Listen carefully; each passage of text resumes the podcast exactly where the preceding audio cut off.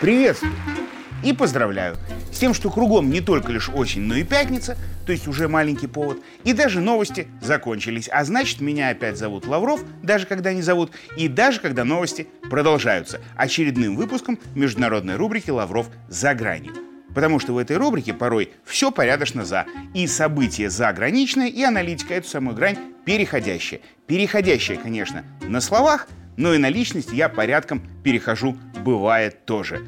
Повод бы был, а сегодня он есть.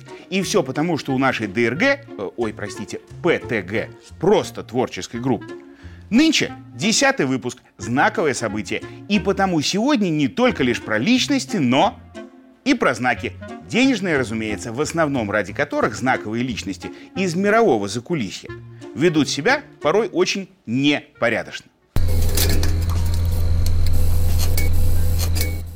Вот взять хотя бы бывшую премьер-шу в Великобритании Ли Страс.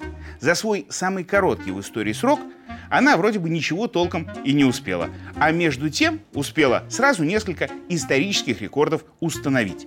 Например, первый же свой финансовый проект она провалила, а их общий с Британией фунт до самой нижней отметки в истории обвалила. И вот за это вот все ей еще и пособие оказалось положено, такое же, как у всех премьеров – 115 тысяч подешевевших британских фунтов ежемесячно до конца ее срока жизни. Что, по мнению британцев, чья жизнь за короткий срок трасс ухудшилась, понятное дело, немного непорядочно. Хотя и непонятно, а что, британцы хотели бы Листрас еще больше за это платить? А с другой стороны, для нас, например, это все равно повод. Ведь нашей рубрике десятка всего, а одного их премьера мы уже пережили. И теперь сильно переживаем уже за другого премьера, первого индийца на этом посту, Риши Сунака, который, как Листрас, еще ничего не сделал, только вошел в историю и к королю, а уже оказался в центре скандала. Потому что, во-первых, в отличие даже от Листрас, его вообще никто не избирал, его партия назначила. А во-вторых, потому что состояние самого молодого, зашедшего за два века на пост британского премьера, со старта оказалось вдвое больше, чем у самого старого их взошедшего на пост короля. Дело в том, что Сунак с женой, когда он еще простым министром финансов был, 730 миллионов фунтов, как выяснилось, скопили. И при этом супруга, как гражданка Индии и дочь простого миллиардера, в Великобритании налоги могла и не платить. Могла и не платила – и теперь британцам остается лишь выяснить, если Сунак нашел такие деньги для себя, сможет ли он найти немного денег и для них, а то они, британцы, в эпоху Листрас всей страной до неприличия поиздержались. А с другой стороны, вот то, что воспитанный матерыми волками британской системы индийский мальчик все же возглавил самую свободную стаю товарищей. Для страны Киплинга это событие, безусловно, знаковое. То есть опять же, есть повод. И, кстати, еще новость про поводы. Так сказать, последняя на пасашок. Тут канцлер Германии Шольц и президент Франции Макрон, за которых мы, в отличие от Риши Сунака, настолько не переживали, что за 10 выпусков рубрики ни разу их и не вспомнили. Так вот, тут Шольц с Макроном поругались. Да так, что даже встречу запланированную перенесли. А потом, когда во все таблоиды попали, вернули в зад и провели, но в нестандартном формате. Макрон Шольца в Париж на обед пригласил. Без жен. И что они там делали, никому не рассказали. В смысле, пресс-конференцию отменили.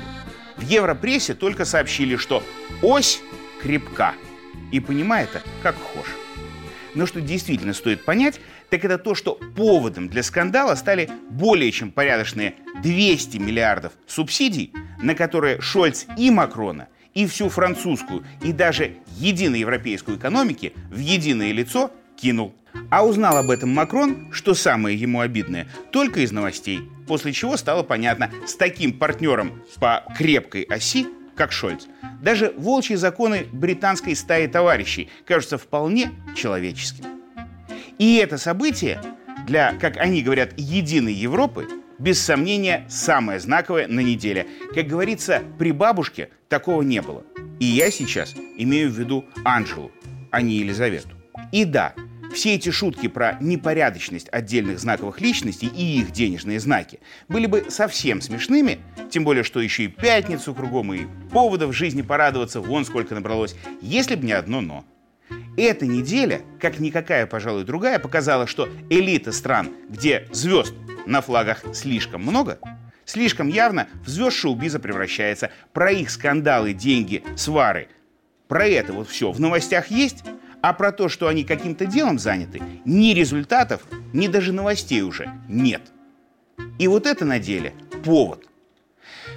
Жаль, что не для радости. А как оно будет дальше, ну, из новостей точно узнаем и обсудим в рубрике «Лавров за гранью». Может, звезды сойдутся, и из плохих звезд шоу-биза за кулисье обратно в политиков и дипломатов превратится. Пойду, погляжу. А пока, пока. Ждите меня по хорошим поводам. Ну и просто по пятницам.